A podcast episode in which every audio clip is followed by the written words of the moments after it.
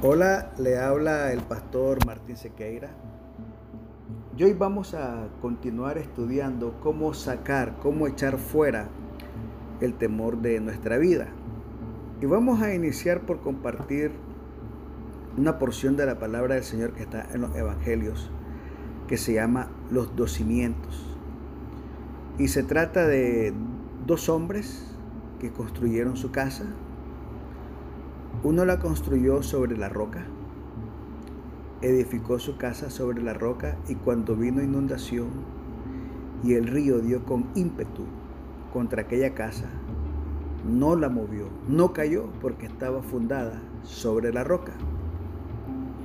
Pero otro hombre edificó su casa sobre la arena, sin fundamento. Y cuando vino el río y dio con ímpetu, y vino el viento la casa cayó y fue grande su ruina. Esta lectura habla de dos cimientos. Uno es la roca, otro es la arena. En 2 de Timoteo, capítulo 1 al 7, dice que Dios no nos ha dado un espíritu de temor, sino de poder, de amor y dominio propio. Aquí está hablando de lo mismo, dos cimientos. Un cimiento es el espíritu de temor y el otro cimiento es el espíritu de amor. En el cimiento de temor está la ira, el miedo, la tristeza. En el otro cimiento, en el cimiento del amor está el poder, el amor y el dominio propio. Y es que nuestra vida, toda nuestra vida, está edificada o en un cimiento o en el otro. No hay término medio. Entonces cuando nuestro cimiento, nuestra historia, nuestra vida está edificada sobre la arena, cualquier circunstancia nos derriba. Pero cuando estamos edificados sobre el amor, nada nos puede derribar y nada nos puede derrotar.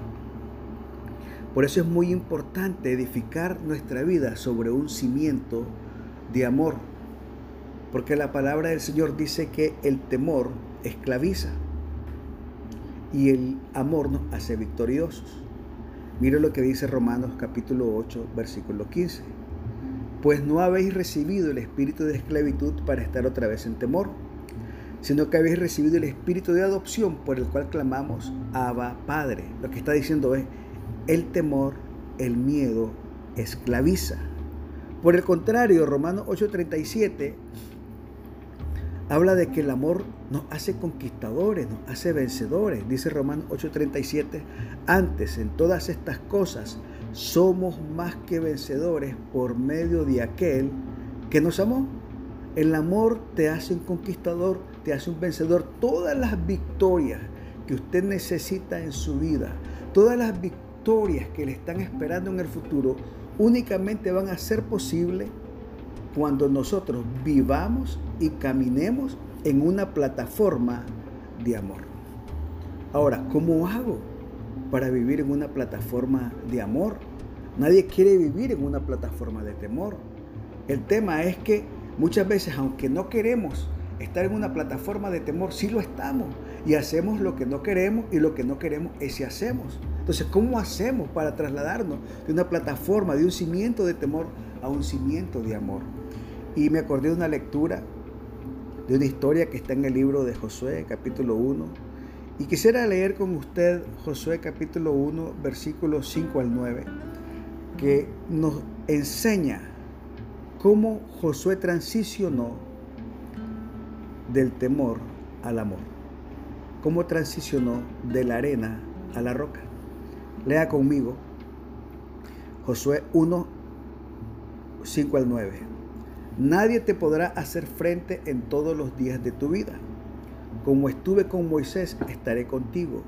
No te dejaré ni te desampararé. Esfuérzate y sé valiente, porque tú repartirás a este pueblo por heredad la tierra de la cual juré a sus padres que la daría a ellos. Solamente esfuérzate y sé muy valiente para cuidar de ser conforme a toda la ley que mi siervo Moisés te mandó. No te apartes de ella ni a diestra ni a siniestra, para que seas prosperado en todas las cosas que emprendas. Nunca se apartará de tu boca este libro de la ley, sino que de día y de noche meditarás en él, para que guardes y hagas conforme a todo lo que en él está escrito, porque entonces harás prosperar tu camino y todo te saldrá bien. Mira que te mando, que te esfuerces y seas valiente. No temas ni desmayes, porque tu Dios estará contigo en donde quiera que vayas. De esta lectura podemos ver que a Josué Dios le tiene que decir tres veces, mira que te mando que te esfuerces y seas valiente. No temas ni desmayes, porque el Señor tu Dios estará contigo. Si usted continúa leyendo el capítulo 1, se va a dar cuenta que hasta el pueblo se le acerca a Josué y le dice, como estuvimos con Moisés, estaremos contigo, solamente que te esfuerces y seas valiente. Y es que Josué tenía miedo. Josué era presa del temor. Tenemos que analizar el escenario de Josué.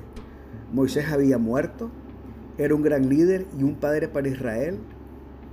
Los israelitas que estaban con Josué y Josué mismo habían nacido en Egipto, pero habían nacido como esclavos. Después de Egipto salieron al desierto y anduvieron errantes 40 años. Y lo único que conocían en toda su vida era esclavitud y desierto. El gran referente, el hombre que los inspiraba, el hombre que los guiaba, el que les daba seguridad era Moisés, el gran líder, el gran padre y ahora muerto. Y ante el dolor de la pérdida y la muerte, hay mucho miedo. La muerte golpea, desgasta, y nos llena de temor, nos sentimos desamparados. Y es humano tener miedo. Dios sabe. Paraliza, es una sensación de no saber qué hacer. Josué ahí estaba, sentía miedo, débil, sin saber qué hacer. Y el consejo de Dios, solamente que te esfuerces y seas muy valiente. Ahora, ¿cómo hacemos para ser esforzados? ¿Cómo hacemos para ser valientes? La clave está en Josué capítulo 1, versículo 8. Mira lo que le dice. Nunca se apartará de tu boca este libro de la ley, sino que de día y de noche meditarás en él, para que guardes y hagas conforme a todo lo que en él está escrito, porque entonces harás prosperar tu camino y todo te saldrá bien. Aquí la palabra clave es la palabra meditar. Lo que está diciendo es, tienes que meditar la palabra de Dios porque es la clave para prosperar. Tienes que meditar la palabra de Dios porque es la clave para que todo salga bien. Tienes que meditar la palabra de Dios porque es la clave del valiente. Cuando meditas en la palabra de Dios, encuentras refugio, encuentras descanso, encuentras paz, encuentras alivio. Para el alma y la estrategia y la dirección para lo que sigue. Lo mejor que la persona puede hacer cuando está enfrentando el temor es meditar en la palabra de Dios. Ahora, el meditar aquí en Josué no es el meditar que nosotros conocemos. El meditar es la palabra Hagá, que tiene un significado diferente al meditar de nosotros en el castellano, porque en el castellano meditar es como un ejercicio mental solamente, pero en hebreo Hagá es reflexionar sobre algo, ponderarlo en la, en la mente, murmurarlo, contemplar un pensamiento y repetirlo en voz audible. Es una meditación activa. Dice gemir, gruñir, pronunciar, declarar, reflexionar, murmurar, idear, imaginar, tramar, graficar, hablar, la palabra y meditar la palabra todo el tiempo. Este es el meditar que se usa en Josué, para que medites de día y de noche, entonces harás prosperar tu camino y todo te saldrá bien. Está hablando de un acto profético, de una meditación profética que implica no solo meditar, sino entender, interiorizar, la mente de Dios en nuestra mente, su palabra, su amor, su fidelidad, su promesa,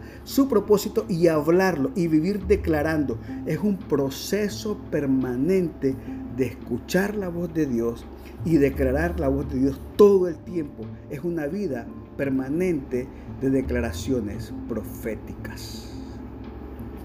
Cuando meditamos la palabra de Dios, recibimos su espíritu. Y nuestra perspectiva cambia, cambia nuestro pensamiento, cambia la manera en cómo vemos las circunstancias, porque nos elevamos desde la vulnerabilidad humana a la autoridad del Espíritu. Entonces enfrentamos los desafíos desde un plano de poder espiritual. Meditar en la palabra de Dios es la clave para posicionarnos en una posición de victoria. Meditar en la palabra de Dios nos permite enfrentar los desafíos de la vida con audacia, calma y firmeza. Meditar en la palabra de Dios es establecer su espíritu dentro de nosotros y entonces el éxito está garantizado.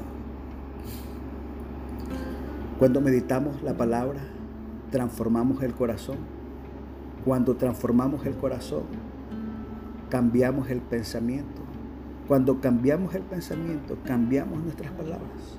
Cuando cambiamos nuestras palabras, cambiamos nuestros actos.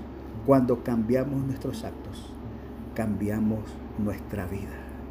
Entonces haremos prosperar nuestro camino y todo te saldrá bien. Así que si está enfrentando temor, medita la palabra del Señor, porque cuando meditamos su palabra, recibimos su espíritu, recibimos su amor, echa fuera todo temor y te conviertes en un vencedor en un conquistador. Hasta luego, Dios te bendiga.